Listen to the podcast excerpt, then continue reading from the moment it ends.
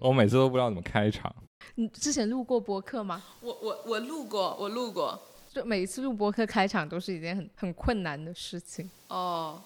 呃，我没开过场。他开。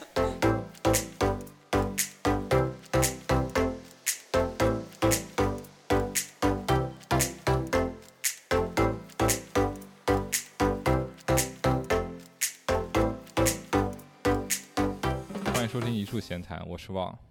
我是 Shane，然后没有 La Vita。对，Lavita 什么时候会回归，我们暂时也不知道，因为他现在就是，呃，收听过上一期播客的朋友们应该都知道，他现在还在新西兰的大草原上放牛、放羊、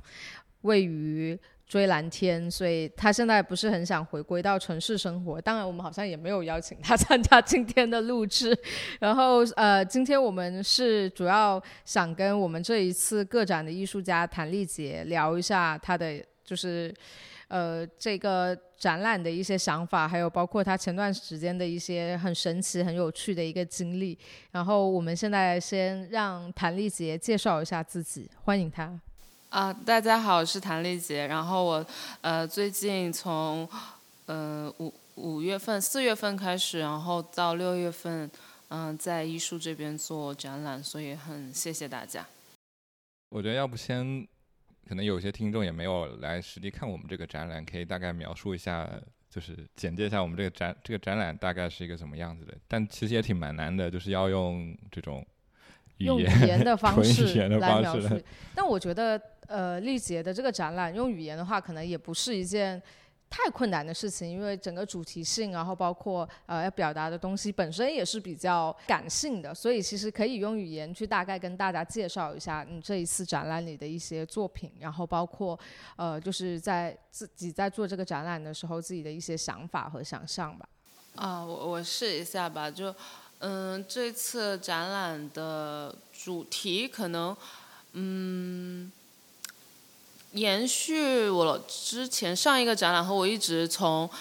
学校毕业了之后回到深圳，那我一直都觉得深圳是一个发展非常快的一个城市。呃，我是就是九一年，我我是在深圳出生，然后我除了念念书之外，绝大部分时间都一直在深圳。我觉得就是深圳是一个，即使是在深圳出生的人都还是觉得它发展的很快很快很快。就是你可能长期住在一个地方的时候，你可能有的时候你你不会觉得说一个东西变化很快，你会觉得时时间很慢，每天都一样。可是，在深圳的话，我觉得就是你哪怕每天都在这里，你都还觉得它变化的很快。所以我觉得就是在这样的一个很很快节奏的生活当中，可能。而且它又是一个很很务实的一个城市，然后大家来这里的目标都很明确，就是可能为了呃搞钱嘛，大家都习惯这么说。那有一些呃有一些可能这个城市发展当中可能就剥落下来的一些东西，可能就没有人会去注意到了。那我就想说，把这些东西捡起来，然后以我自己的方式把它把它编织出来，然后呈现给大家。所以可能。很多有一些是呃关于城市的一段历史啊，或者是我个人的一个成长的生活是如何跟整个深圳发展的这种变迁联系在一起的，嗯，然后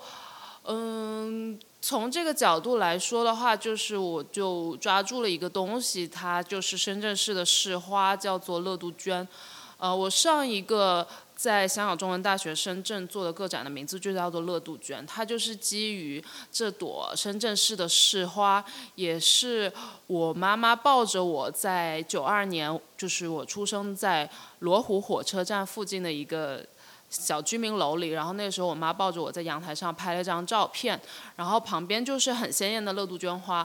然后我妈妈也一直，无论搬家在了深圳任何一个地方，她也一直种了很多乐杜鹃花，所以它也是一个伴随着我成长的这样的一一个植物在。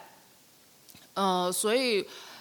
这一次有一个作品叫做《忘掉它》，像一朵忘掉的花，它就是用蓝晒的方式去做的乐杜鹃花瓣的图案。那在我我在做这个，首先我就是把那个花瓣直接洒落在暗房的相纸上面去进行接触印象的曝光，然后回头我。又把这些花瓣的照片放大、放大、放大、无限的放大，然后很细心和认真的去观看的时候，就发现了，呃，乐杜鹃花瓣当中的一些嗯很奇妙的图像，就无论是有人的面孔，或者是像是刚孵化出来的小动物，呃，又或者是一些呃没有见到的。可爱的小怪物也好，就是他们并不是被精心的编排，或者是用一种特殊的方式有快门去拍照的，他们就是一个呃天然的一种存在。所以是呃，可能这次是以一种更诗意的方式去进行呃乐杜鹃花的呈现。然后还有一组作品叫做呃秋园，然后它的英文名叫做 Q Garden。是我在去年，也就是二二年深圳静默的时期，风控最严重的时候，那个时候我就长期被锁在了盐田，就是郊区的家里面。然后那个时候我就开始拍摄我妈妈种的乐杜鹃花，并且是用这种宝丽来即显相纸的方式，就是你按下那个快门，它立马就会把相纸吐出来。然后并且就是新鲜的相纸是。它是有一层像像膜一样的存在，我就把这一层像膜轻轻地放在水中，然后让它呃很肆意的飘动，就像是美国丽人里面那个塑料袋，然后在空中一直以各种形状在飞舞一样的。然后我用那个呃水彩纸把它在水面当中接起来，所以它会呈现一种很随机的一种状态。然后这种随机的状态又会体现出了这种，呃，像纸这种面纱一般的很轻巧的一种质感，呃，所以第二个作品是关于这个的。然后第三个是呃一个影像的作品，然后它是叫做《站台过雨》，然后是我一七年的时候，那个时候我在高新园上班，我那个时候是一个上班族，然后我就像其他上班族一样。呃，有一天我从站台里面出来，然后当时下非常非常大的雨，然后所有的上班的人都被堵在了那个门口，就会有这种焦躁啊、不安呐，或者是迷茫啊等等。我觉得是那种打工者的一种有的时候的那种心理状态会出现吧。然后我当时就用手机去高速摄影，就拍下了这样的一段录像。呃，在这次展览当中，我就把这一段录像以每秒十二帧的方式把它输出成底片，然后再用底片去做了呃蓝晒的蓝晒的图像，然后再用一张一张的那个扫描的方式把它们再做回了一个三分钟的一个有点像小动画一样的这种东西。那么在这种呃，就是感觉是像把一个很很高呃。就是一个数码化的东西，又又变回了有有一点传统胶片的这这种质感。那在蓝晒的过程当中，它的经过纸张以及经过水的这种湿润的浸湿，它会保留出来这种纸张的这种颗粒感以及这种变形都会存在。嗯，我觉得就是对我来说，它不但没有损，就是也许直直接粗暴的看，它是部分损失了。这个高清图像的这种质感，但是我觉得是有另外一种更沉稳的这种质感呈现出来。就是我在做这个片子剪辑的时候，我会想到，呃，米勒他在，嗯，他当时很关心就是劳动人民的这种生活状态嘛，所以他画了劳动者或者是听钟声这样的绘画。我觉得我在那段时间生生活的这种，就是在描绘一个。嗯，劳动深圳劳动人的群像的这种感觉在。我觉得大家可以先听丽杰的这一段，他。呃，就是用语言表达出来他的作品，然后就想象一下他，他就是这个作品的一个样，一个就是呈现在你脑海中的一个感觉。然后大家可以在我们公众号上去看，哎，实际就是我们也会跟大家分享这个实际的这个展览现场，然后大家可以去感受一下，看自己的想象跟跟呃实际的这个作品之间是不是有会有一些就是很。很巧妙的一些联系，或者说你想象中的这个作品是是什么样的，然后到时候也欢迎大家在我们的播客上面，或者说在我们的公众号上去去分享大家对于丽杰的这一这一系列作品的一个想象。那我其实顺着这个往下说的话，我呃其实也是一直想就是跟丽杰聊一下，就是其实呃像丽杰最开始我记得你也是学呃比较新媒体的一些影像，然后包括像我跟 Val，其实我们自己也是就是摄影。专业，那我其实挺好奇，就是说你是如何从，就是说，呃。在你自己的学术背景是反而是一种特别新的一些媒体，或者说可能一些实验性的媒体，是最后去怎么选择？呃，就是用蓝晒这种很传统，然后甚至是最古老的一个摄影工艺之一去做你的创作。就是在这之间，你是有什么样的一些就是呃自己心态上的变化，或者说这样的一个媒介对于你来说它是意味着什么？我就会比较好奇。然后包括像呃秋园这一系列，宝丽来它也是。呃，其实，呃，技术性很强的一种摄影工艺嘛，但你反而是把它的这个相模从那个宝丽来相纸上把它抽离，然后用很自然的方式去完成了这一系列作品的创作，所以我觉得呃特别特别好奇，想跟你一起去聊一下这一个事情。其实我们在上学的时候就就有学一些比较传统的。制作工艺，我们那个时候有学怎么冲洗胶片，然后呃怎么用暗房做放大，但可能更多的工艺是需要靠我们自己去去摸索的。然后我觉得蓝晒它本身就是一个可能所有的暗房后期当中最简单的一个方式了，就相比起。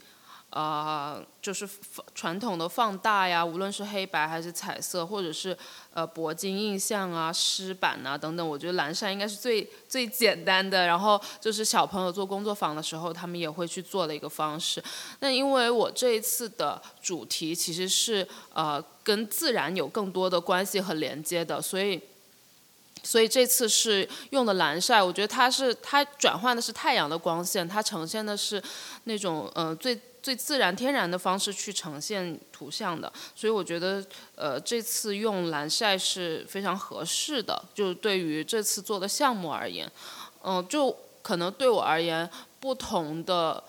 项目可能需要用到不同的工艺去进行制作。我觉得不同的工艺，他们就是那种媒介，就是。媒介寄讯息嘛，所以不同的媒介它能带给人的那个感受是完全不一样的。就找到这个呃合适的这个媒介吧，嗯。然后那个秋园刚刚的问题就是用宝丽来，我觉得就就这个东西就是宝丽来它的一个特性，就是它它它有那个膜，所以但是它也受到了尺寸的限制，就是宝丽来它可能就是一个我们。一个手掌那么大的大小，那，呃，这个我做的这个工艺它叫做移模嘛。这个工艺我在网上也有一些人他们会做这个工艺，但他们有的时候是把它还是完整的移在另外一个东西上面，就是他们还是会力求于去进行图像的这种完整性的表达。呃，对，但是可能我其实不是那么重视这一点，因为我觉得。因为有足够的媒介，已经可以进行完整性的表达了。对，然后秋园这个系列其实这个框也是，就是你自己做，包括它框里面包含包的这些东西，就其实有有有几有好几次，就昨天昨天场还接待了一个参观的人，他们。他们就直接问这个框卖不卖，卖好，很神奇的，就很多 有有些人就有点像买椟还珠这种感觉，他想买个框，然后自己放上自己的一些相片之类的。对对对对对，之前有个朋友也是对这个框非常的感兴趣，就我觉得也很蛮蛮神奇，就不同的人对这个作品他的一个就是可能很就是他的他会把他这个框跟这个作品分开了，但其实他们是一起的。对，因为我觉得就是每一个人他的理解和他的看的都不一样。对，你可以跟我们大家介绍一下这些框。为什么？对，为什么会想要自己要自己做一个这种橱框呢？我我其实还蛮喜欢就是树脂这个材料的，就是它是它有但我没有做过玻璃咯，其实我不不是那么好做对比，但是我觉得它有玻璃的一些特点，比方说它是它是清透的，它有这种它有这种透明性，它跟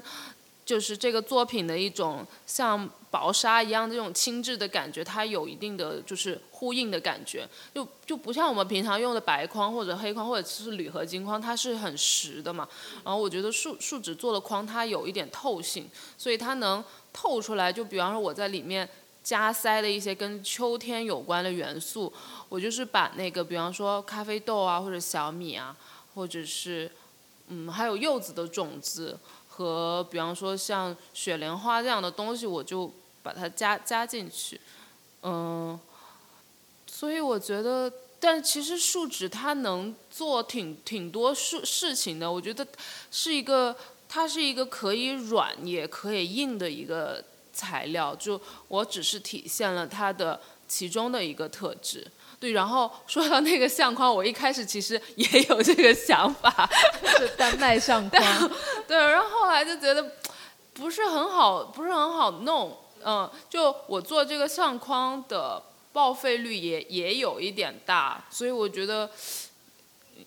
但如果真的就有合适的，我觉得也是可以这么操作的。对，然后比较灵活开放。对对对，然后那个框，就比方说，因为所有的。这这一组作品是我自己装裱的嘛，包括后面要打那个钉子，要钻孔，然后我去钻那个含有咖啡豆的那个相框的孔的时候，就能打出一股咖啡香味，因为它那个钻孔它会有一定热度，呃，就像在冲咖啡一样，就空焙了，对，就有那种呃很神奇的那种味道。那像就是那像金银花的话，也会有一点花香味吧？嗯，因为金银花它放的不是那么的密，雪莲花放的不是那么的密，但是那个咖啡豆因为是塞了很多，所以我打孔的时候就会打到那个咖啡豆，嗯，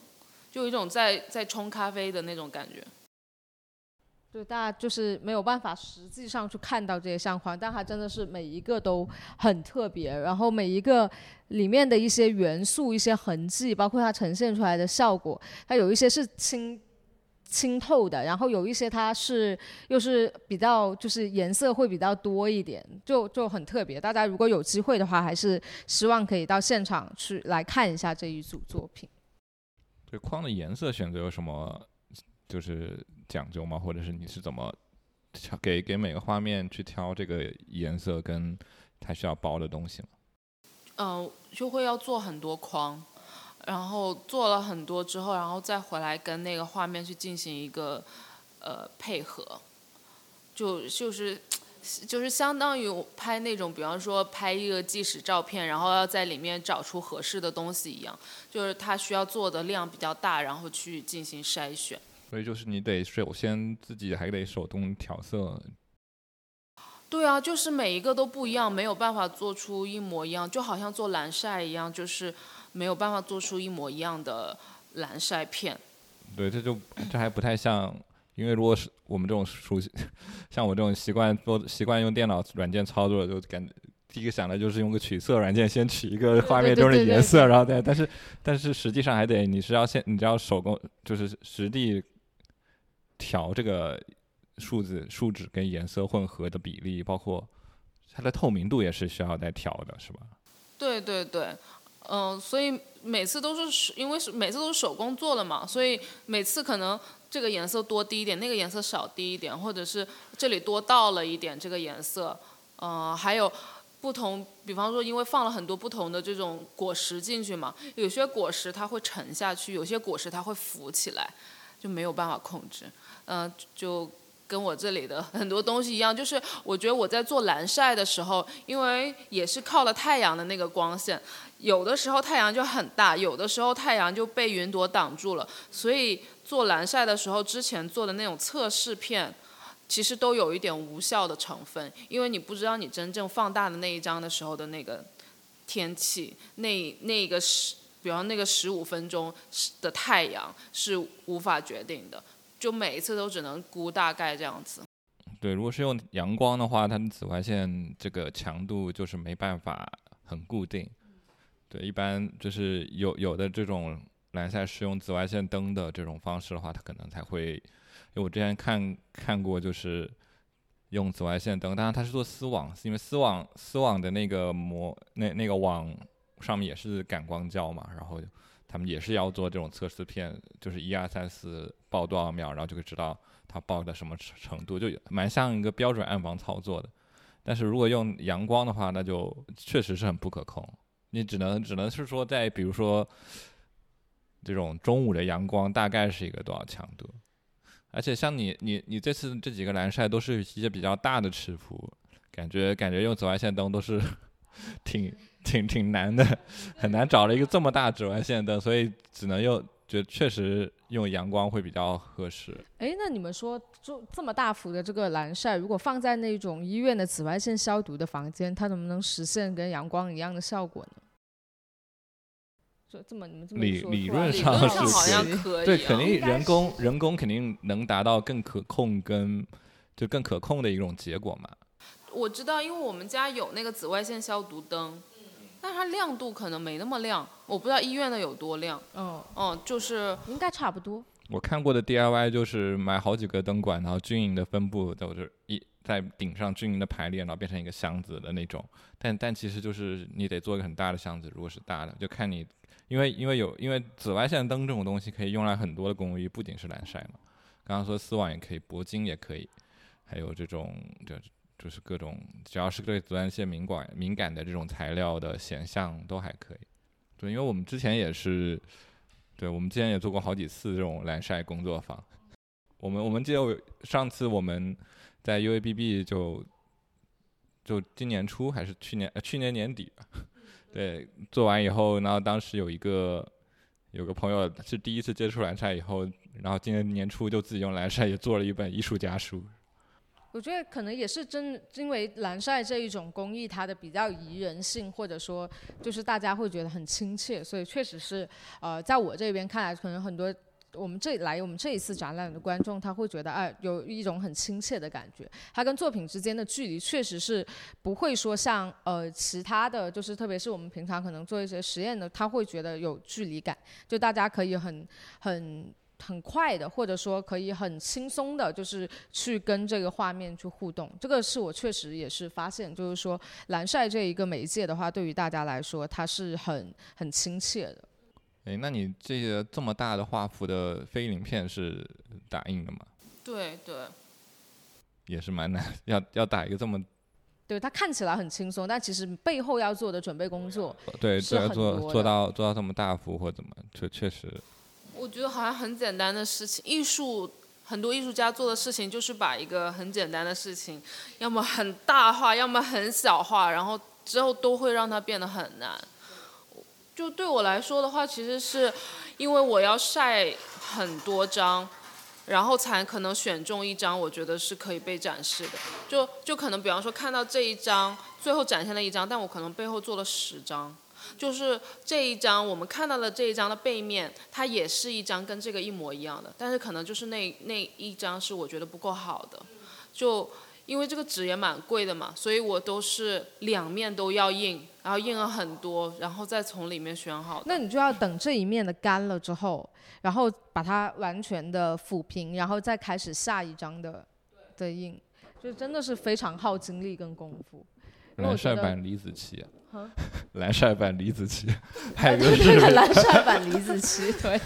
真的是就要做很多很多。那这个的话，我们就可以聊一下那个站台过雨。然后我觉得，那他用蓝晒的方式重新去做成一部影像，这个。这个想法和这个就是就是这样的做法也是很很有趣的。你是怎么想到又把它重新影像化，或者把它重新动态化呢？因为通常最简单的、最懒人的思路就是我加个 电脑上加个滤镜，不就是了吗？对对对。对我我看那个作品效果的时候，我也是就是直接在那个呃把那个呃素材，然后在编剪辑软件里面调成黑白，然后再加一个雨天的滤镜，其实大概能浏览出。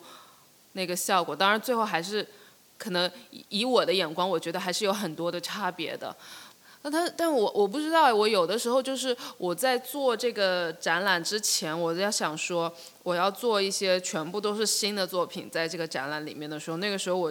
我当时有一个想法，就是我想用蓝晒去做一个片子，因为因为我觉得好像蓝晒做照片的人比较多，然后它看起来也很简单，但它。如果把每一张，就是我们传统看那个片子，它其实是每秒二十四帧这样子在放映的。那你把每秒二十四帧的图像都做成蓝晒，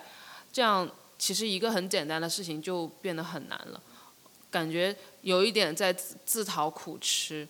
呃，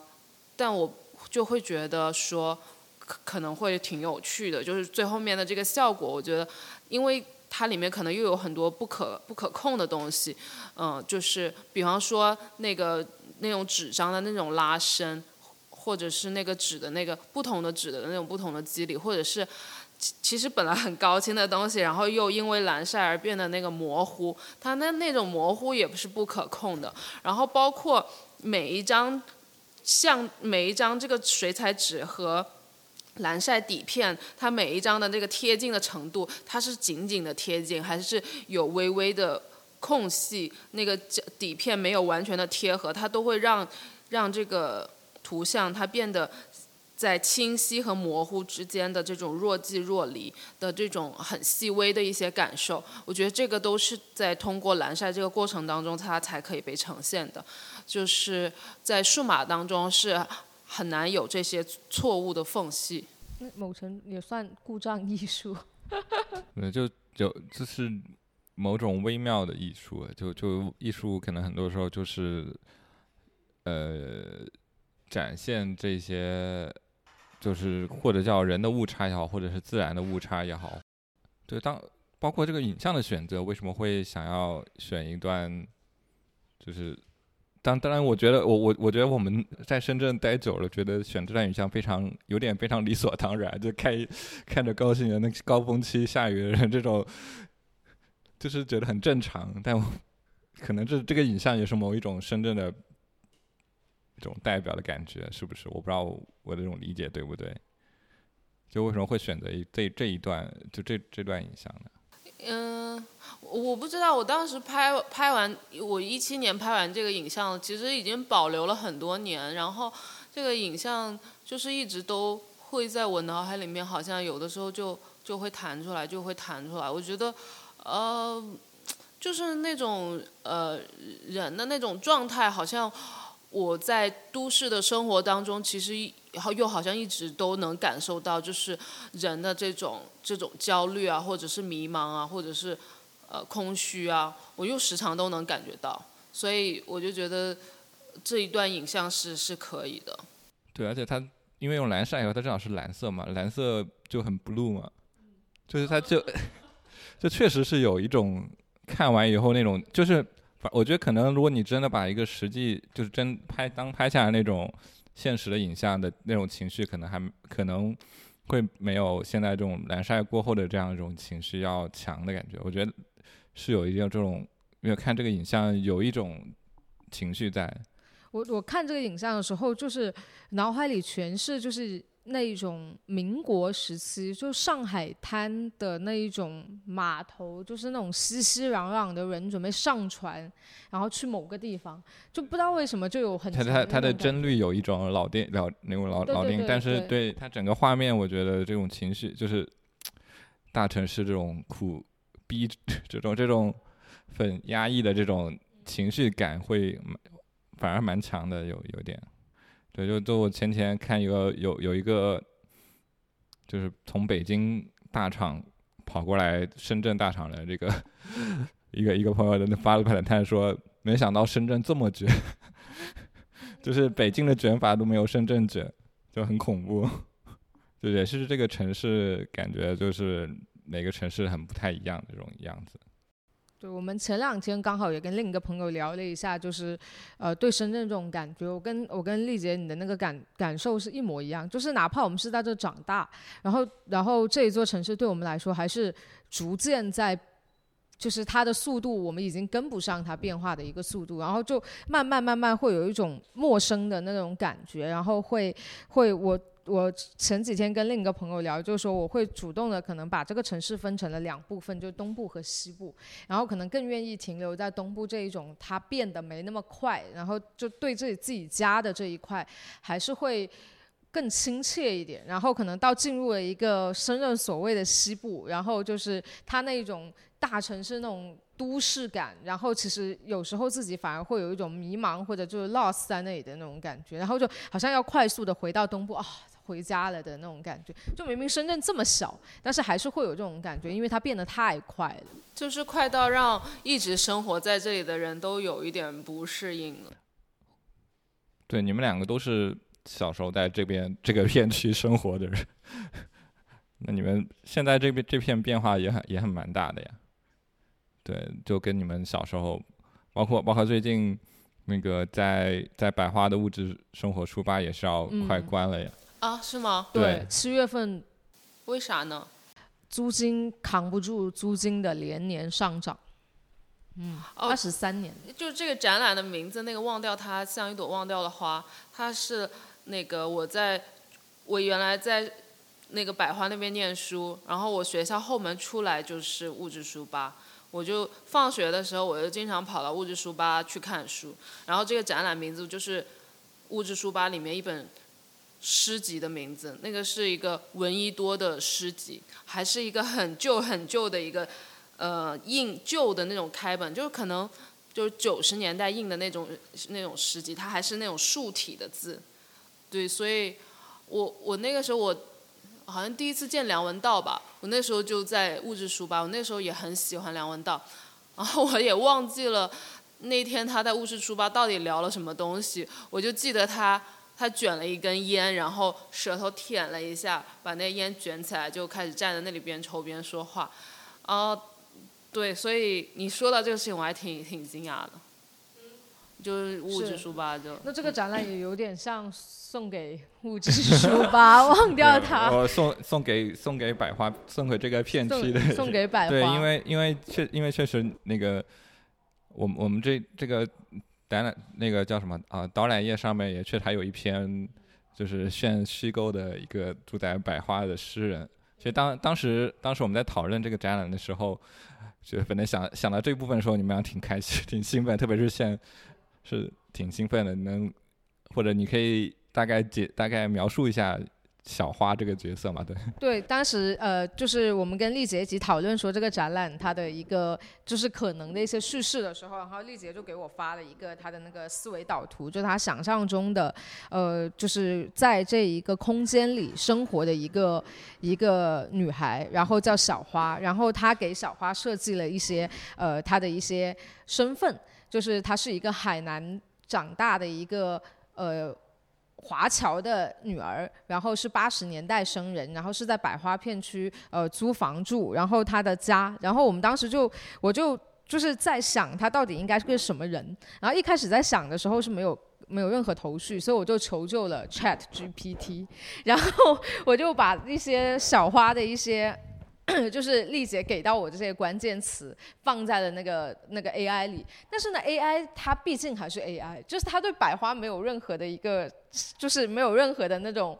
概念，就是它对于，然后我当时写就是说它在百花的这一个。社区里长大，然后就那个呃 AI 的那个整个写出来，就真的像是一个机器人生活在那，就非常无聊。然后我就想啊，它不是我想象中的那个小花。然后我就在想，那怎么办呢？然后我就又让那个 AI 去想象一下一个归国华侨的一个生活应该是怎么样的。然后发现他还是很死板和很生硬，就是他想象中就是他家就是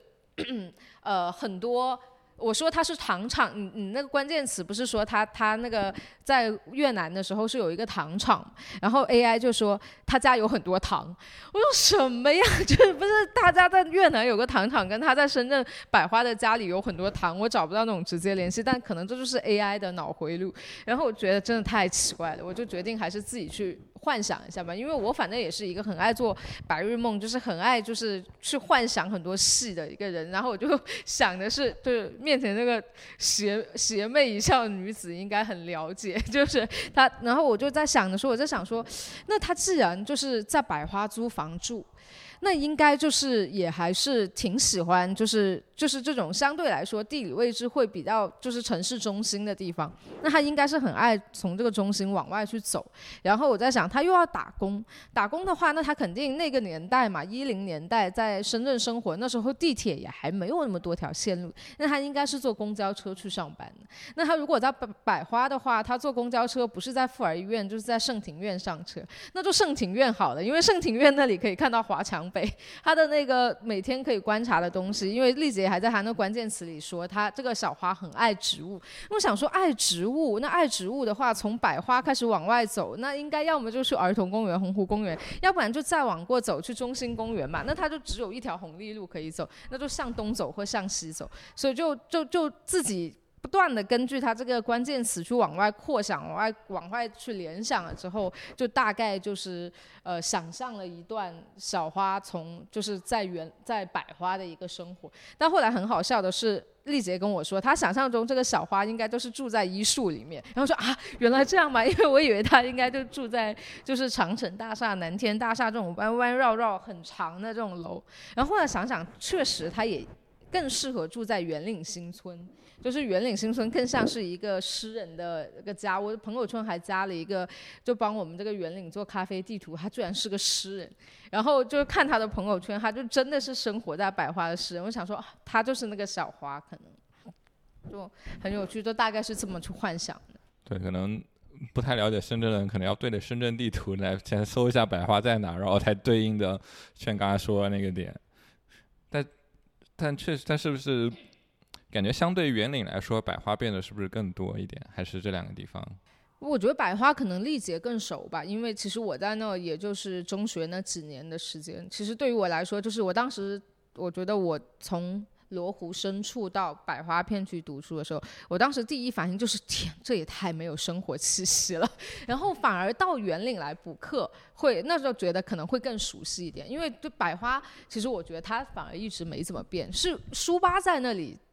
很神奇，就百花一直节奏都非常的快，就是我感觉以前啊早上早高峰到学校去上上学的时候，那时候感觉百花的汽车普及率已经很高了，就是每一个同学感觉都是爸妈就是开车送他来，所以就很拥挤。早上就是那时候也没有那么进喇叭，就是哔哔哔哔哔哔哔，就很忙碌很忙碌那种感觉。然后那个年代的华强北其实还是非常繁荣，然后也是很忙碌。然后我的我所以我印象中百花。反而一直是很深圳的一个地方，就是我我有记得，就是有时候我妈 家庭主妇嘛，她其实也不需要上班什么，她有时候晚上会过来找我，然后接我下下课，然后我们就会去那个华强北茂业逛街，然后就是还是很很都市的一个地方，所以但是呃书吧在那里的存在也是我觉得是很特别，就是它明明那么忙，但是有一个我觉得当时算是一个很。很有影响力的一个文化聚集地，所以就百花给我的感觉倒是，呃，我觉得一直都是那种比较快节奏，但是又里面又暗暗的有一些就是那种他自己的沉淀，然后他自己的一些呃温情在里面的一个地方。对，我觉得就是炫写的那个小花，它其实 mix 了很很很多重人的这种生活状态在里面，然后呃。就是包括我的，就是他说的那个是往往那个华强北走，还是往洪湖公园走？就这些我都走过。就就是我为了之前去拍跟深圳有关的一些摄影的时候，好像这些路线我我都走过很多次。所以他写的就我们事先其实没有太多的约定，然后甚至我给他的那些假设都其实有，其实跟我自己的。生活经历还不是那么的像，就是就我其实祖籍是湖南的嘛，就不是海南的。但是现写的那个小花，又无形当中跟我自己的生活，我觉得有很大很大的重合。然后可能跟炫他自己的，或者是其他生活在这一片区的，就是因为百花和园林，就是我可能会把他们笼统的想在一起，因为我觉得这边好像是很多呃，就是深圳小孩上学的这么一个，会有很会有一段青春期待在这里的阶段，然后。其实我对华强北也非常感兴趣，因为就是从官方来讲，华强北它是就是电子第一街，它是一个，啊，就是那种说就是各种仿仿制 iPhone 啊，或者是这种电子元件的那么一个集散地，但是。对于我来讲，是我以前最常去的就是女人世界，然后要去去打耳洞啊，然后去买那种就是青春期刚发育的时候的那种少女型的背心，就是这样的。还有还有那个儿童世界那里有一个袜子的世界，然后总是去那里买袜子。然后其他的楼的话，就是上到初中的时候，总是去买那些盗版碟，那些嗯你在。外面买不到的会被禁的，老鼠街，那个对，然后包括那个当时茂业的后面有一条叫做美国街的地方，哦哦，对对对，那个那个美国街里面其实就是一些地摊破烂，但是在那个地方我。我就是最早的那个旧天堂就在那里，我就还是在旧天堂，在美国街，在那个破烂儿的那个地方，我就就去过。哦，原来以前那一家就是专卖是旧天堂啊，我都没有记店名，就是在就哦，我们叫它老鼠街，对它它官方学名应该叫美国街，特别好玩，就是就是很多很多小店，现在。潮流一点的话，那都是古着了。现在现在那也就是就是亚文化集散地，那里真的什么都有。然后我也是，就是我其实是一直没有什么音乐启蒙的，就是我是那种一直追韩流什么的。所以我当时去那儿其实是买很多那种呃，就是韩流，就就我追的那些韩星的画册啊，然后那些 CD。然后到后来上高中，然后我有一个玩的特别好的男生，他是那种摇滚摇滚发烧友，他就说他。初中的时候也会去那一条街，但还是买那些打口碟啊，然后买一些就是他喜欢的那些唱片，很很，我觉得是真的很很特别的一段就是青春期的经历，就是在那里就是被动的接收了很多一些新的事物和事情，对，被动的接受了很多就是可能与我们当时年纪不符、不应该接受的成年人的东西，对对对的。对，这这我想到我们之前，呃，U B B 不是做罗湖嘛，然后也做东门，就像莱维塔那个金鱼仔也是在讲东门的潮流，没，就就有种感觉，就对我这种没有经历过这种 没有经历过过去的深圳的人，会觉得是不是你们会你们是不是会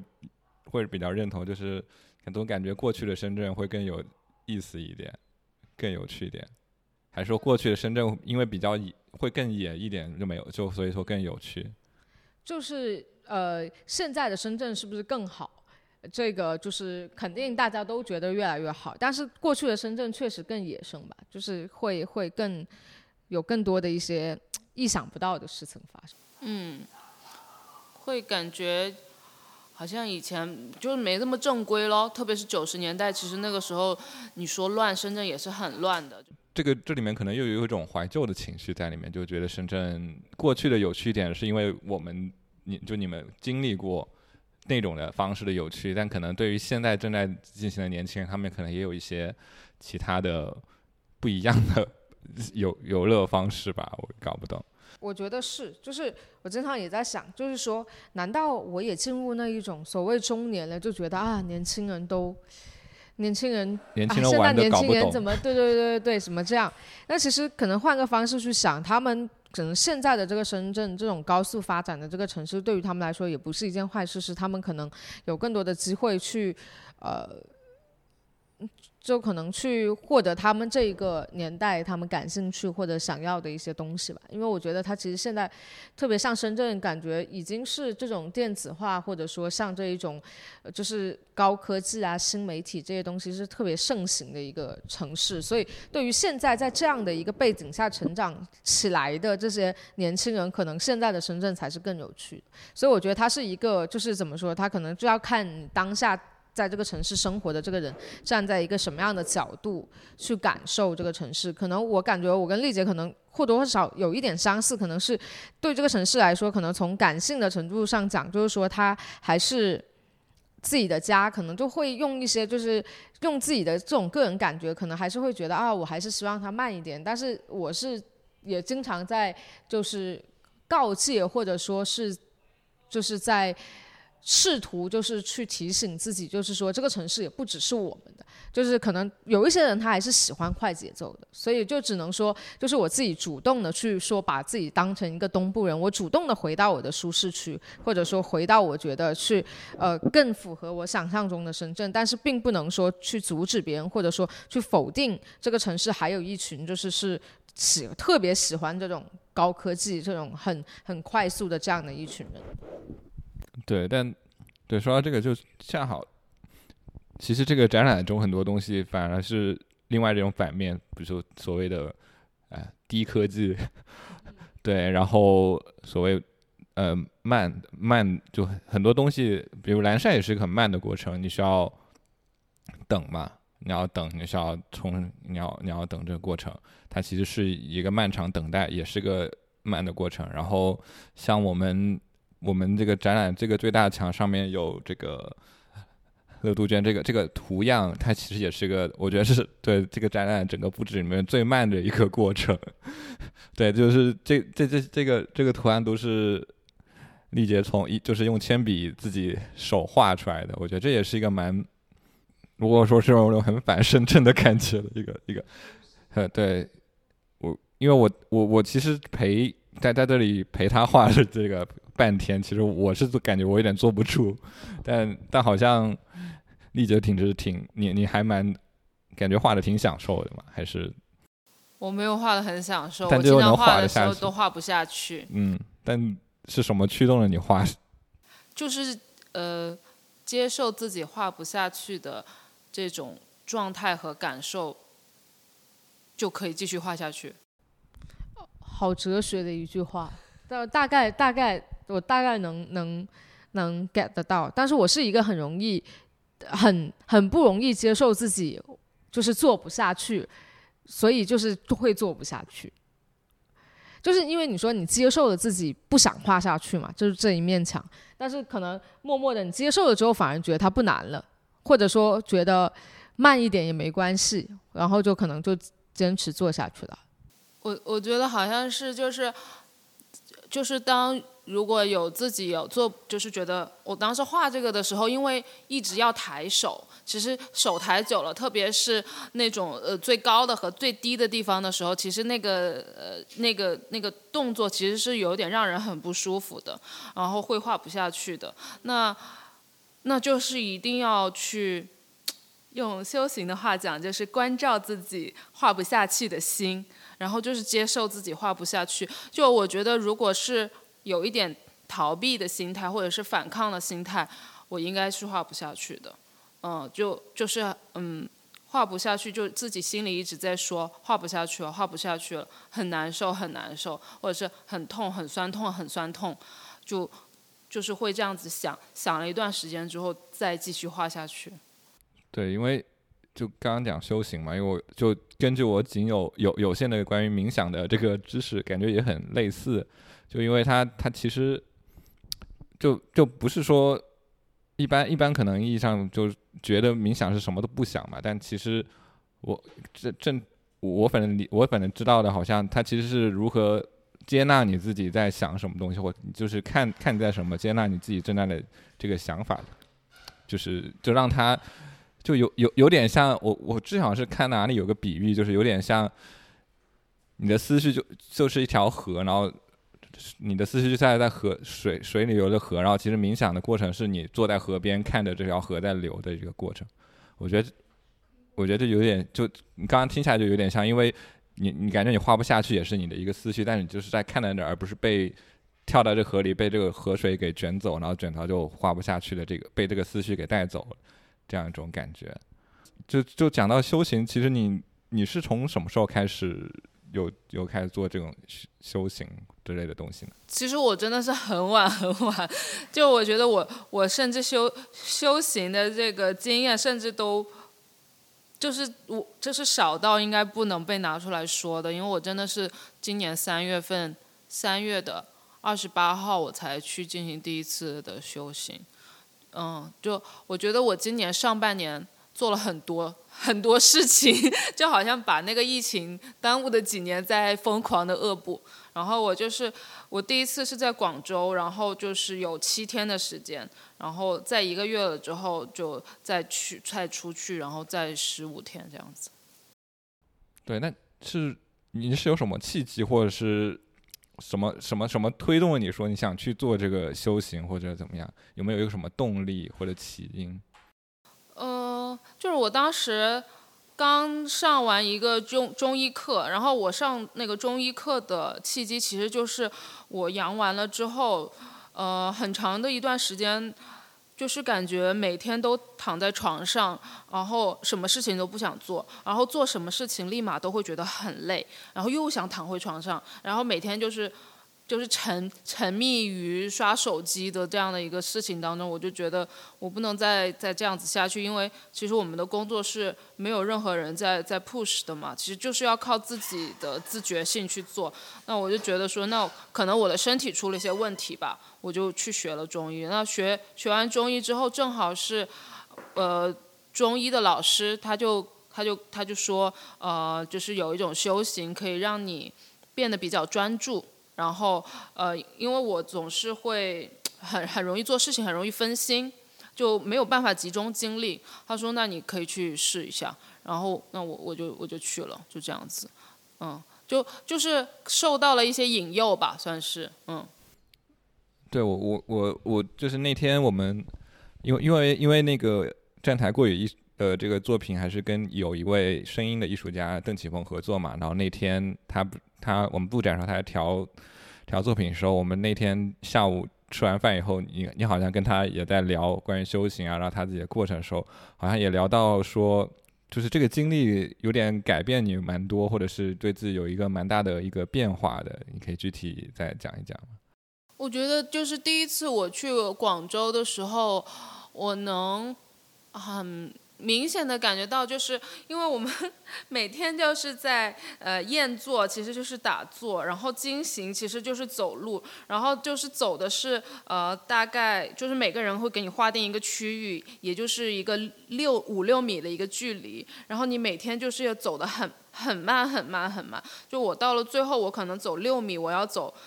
走六米可能要走二十分钟，就是特别特别的慢。但是在这个很慢的这个过程当中，能很明显的呃知道自己的心的一个变化的状态。所以我在那次修行之后，就是比方说我在做任何事情之前，我能看到我要做那个事情的心。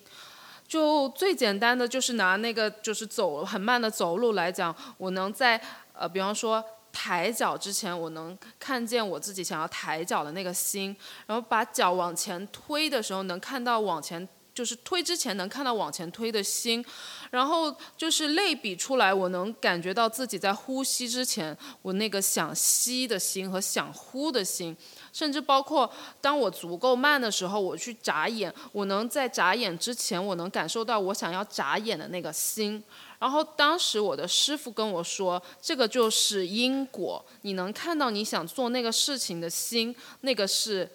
因，然后你做了那个事情，它就是果。所以我我好像就是，虽然我以前觉得因果可能是一个比较，就是有点像算命那样子的东西，我没有想到就是看到因果是以一种这样子的方式，所嗯。在那个之后，可能我就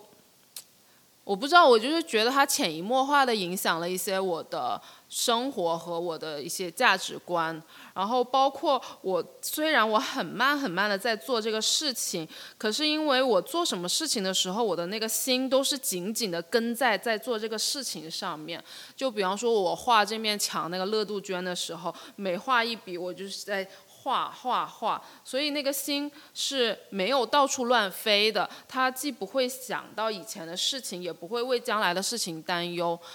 所以这样子的话，其实像我以前，或者是现在很多人会有的那种焦虑，其实焦虑就是你的心没有在你现在做的这个事情上面，他飞出去了。他在想你以前可能做过有些什么事情，你觉得自己没有做好，你会感觉到忏悔，或者是羞耻，或者是未来的事情没有发生的，你会担心它会发生，或者担心它没有发生的那种患得患失、这种不安的心，他就都不会有了。就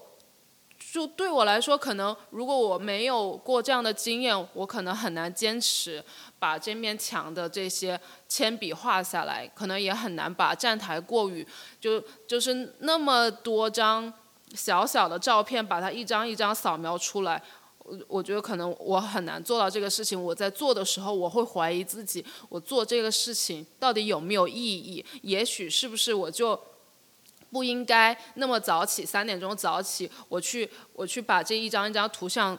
就是以这么机械的方式把它抠下来，可能没有意义。也许我就照一个滤镜就好了，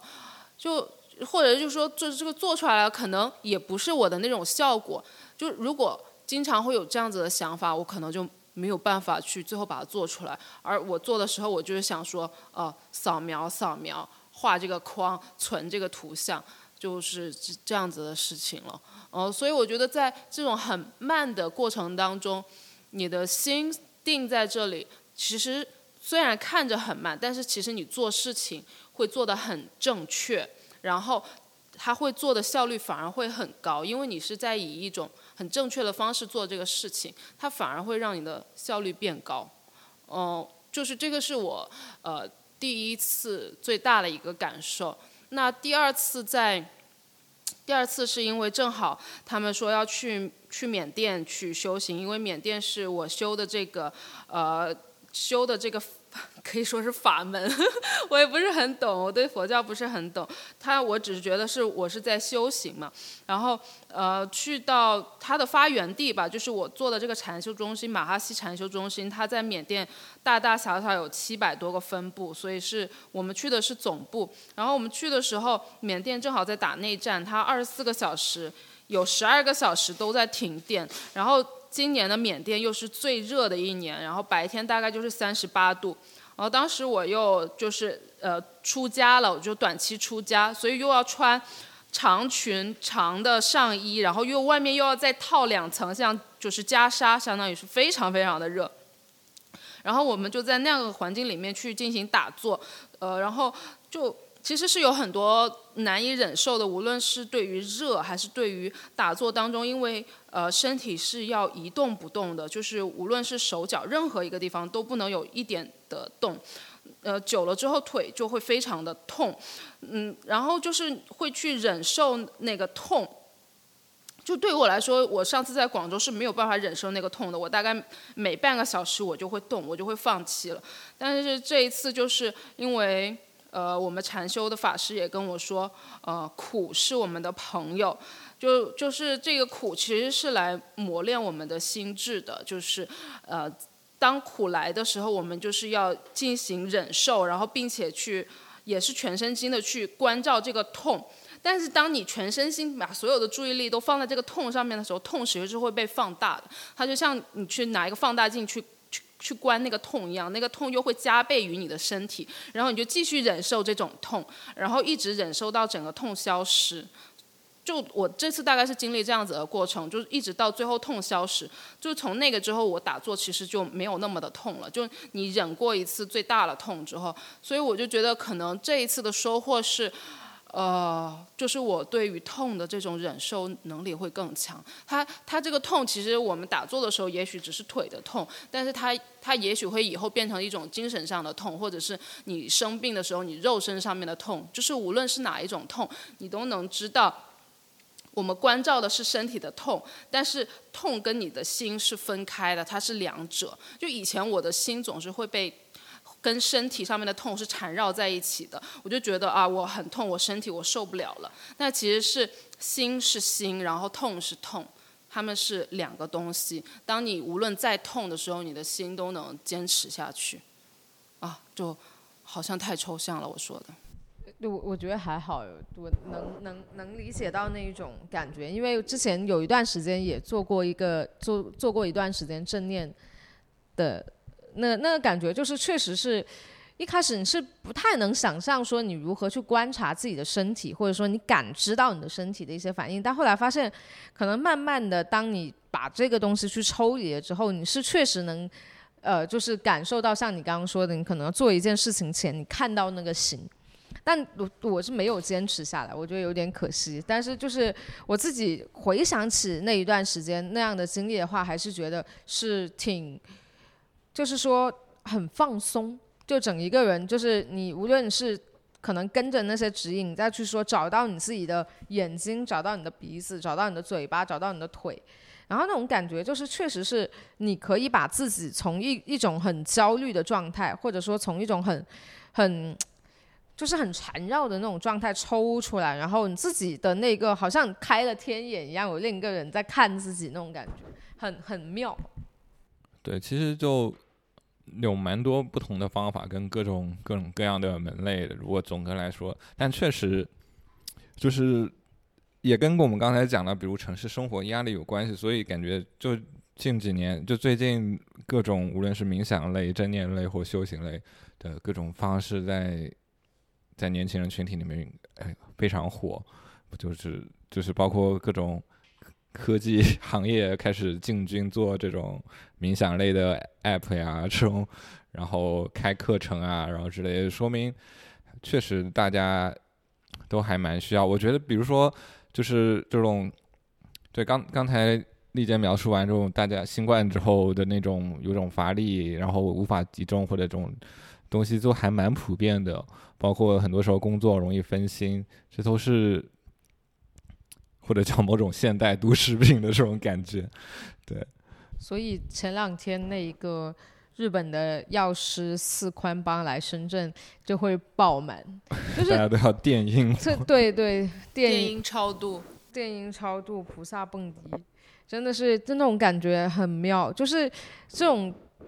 心经我听过无数次了，就是家里经常早上醒来也都是这个，但我真的是第一次听现场版的那种电音版的心经，就是那种感觉真的是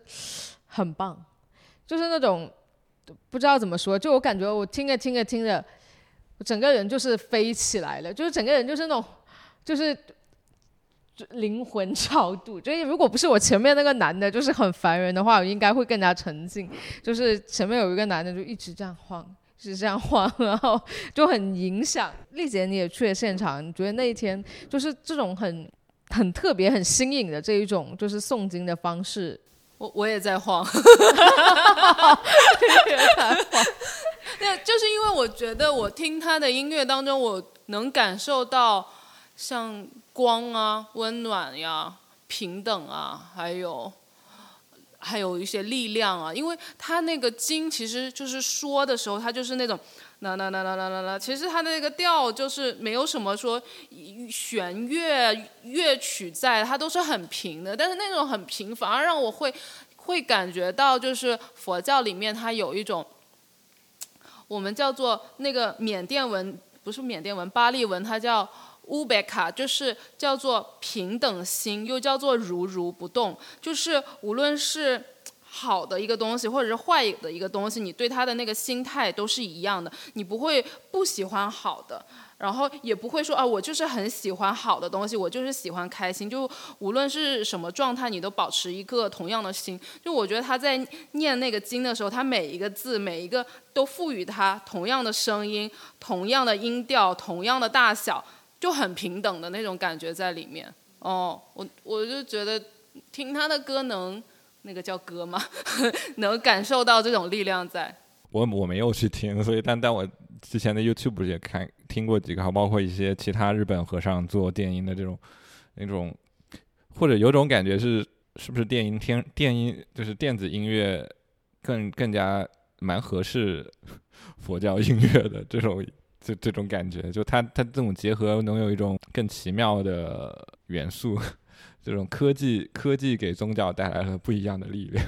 或者就是那种，就是他可能他们共共同的那种，都是有一种那种就是无调式的这种，就有种本身就突破了就是传统音乐的这样一种范式的一种方式的这样的结构吧。那我们今天也差不多就这样呗。对，我们今天就也分享了很多了。对对，那大家有没有什么想一起聊一聊的？哦，其实我就比较好奇一个词，就是自然，因为丽姐有在聊到，就是说，你说你在用一种自然的方式在做，然后但是你也你也有一些自然的一些元素在里面，就是这种，就是我想听你再展开说一下这个自然的这个点。就是可能我觉得，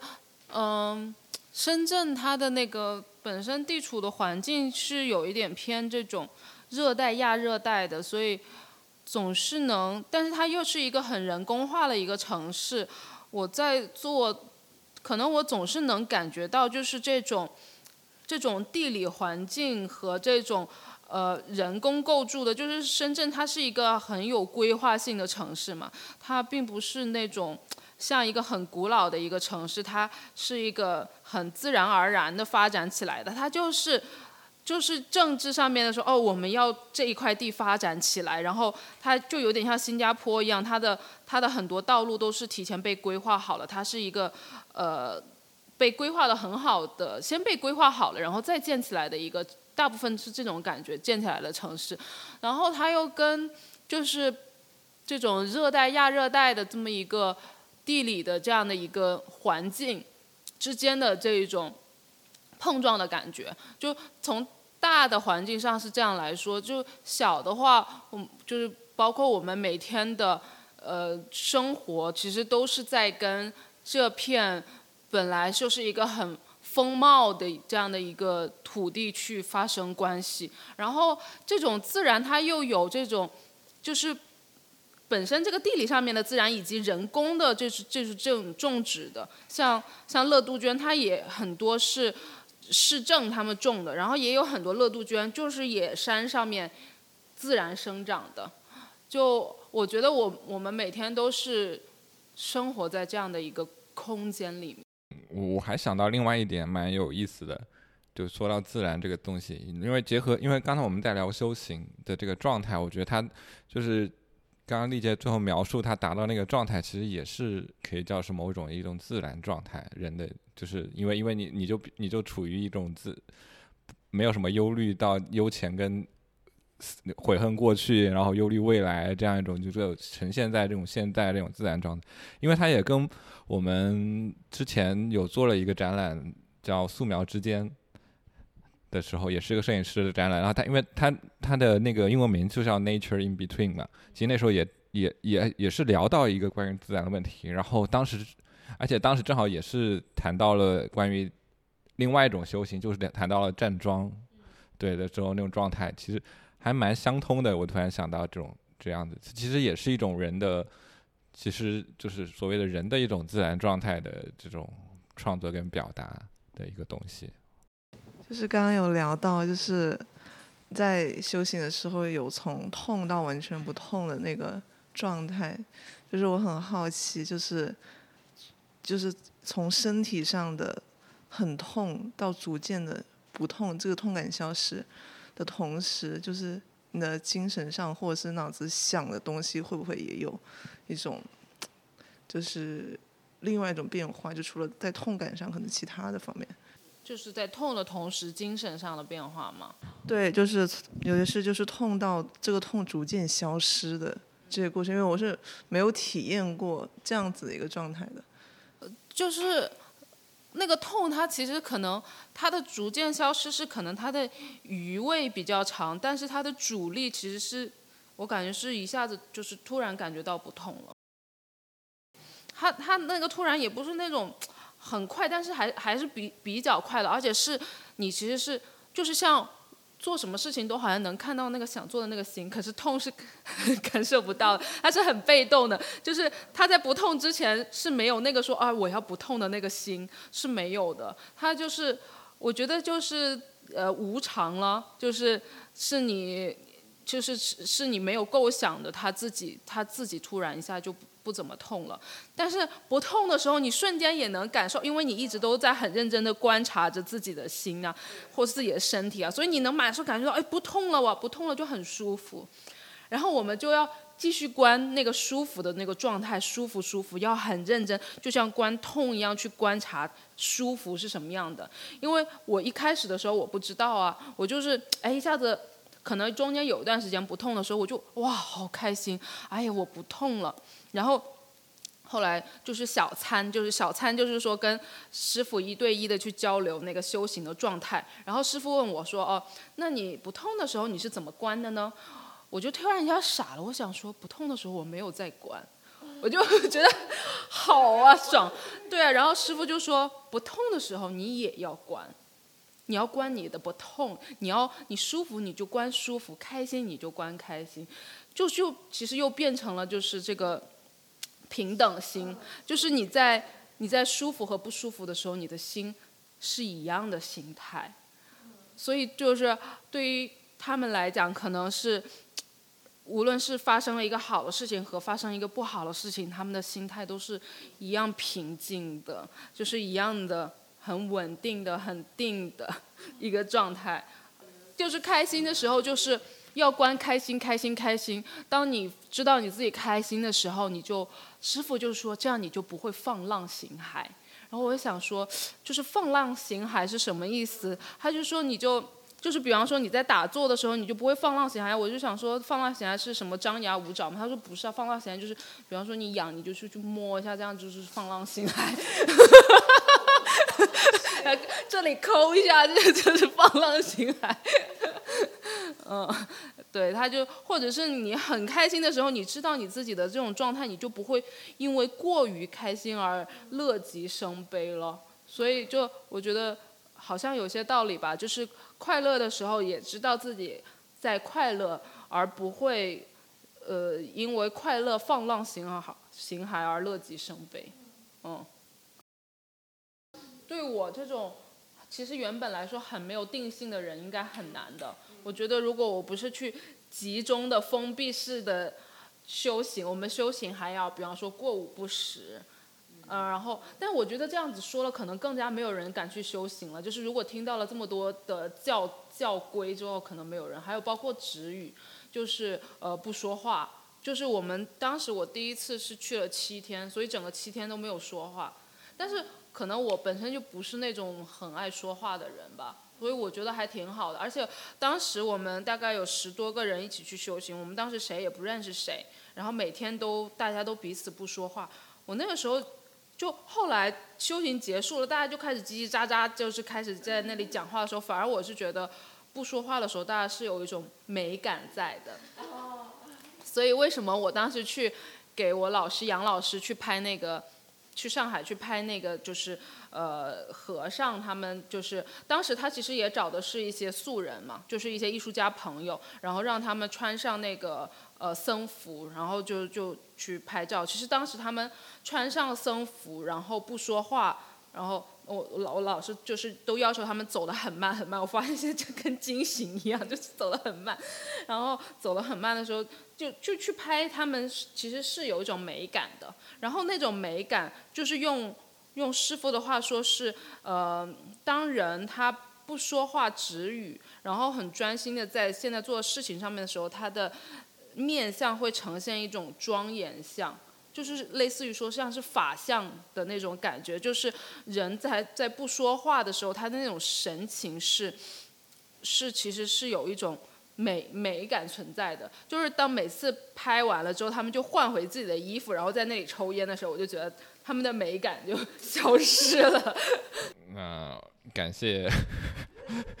我们最后结个尾，要你结吗？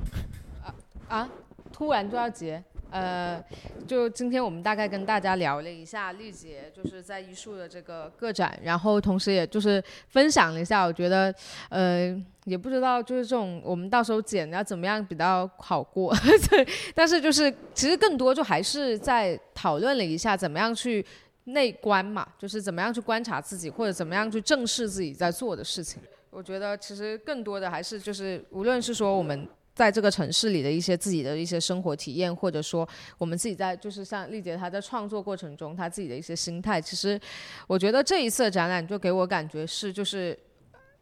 要关关注自己，或者说就是关注一些身边的一些细微的能触及到、触动到自己的一些事物。其实这一件事情本身就已能已经能带来快乐了。所以我觉得也是这一次这么多观众他们来到就会觉得啊很安静，然后很静，然后很觉得很很舒适的一个感觉，是因为你在做这件事情的时候，你在做这一些作品的时候，你自己也是在这样的一个状态里，所以是很很可以很快速的去。跟观众之间建立一种这样子的一种亲密的或者说是亲切的联系，我觉得它肯定是密不可分的。所以就是我们今天大概播客就到这里。好的，嗯，那我们下期下期见。希望下一期那个在新西兰草原奔奔奔腾的野马可以回归。我们要我们要记这个时，看一下拉维塔离下一次拉维塔出现还要有多久？对对对对，倒计时。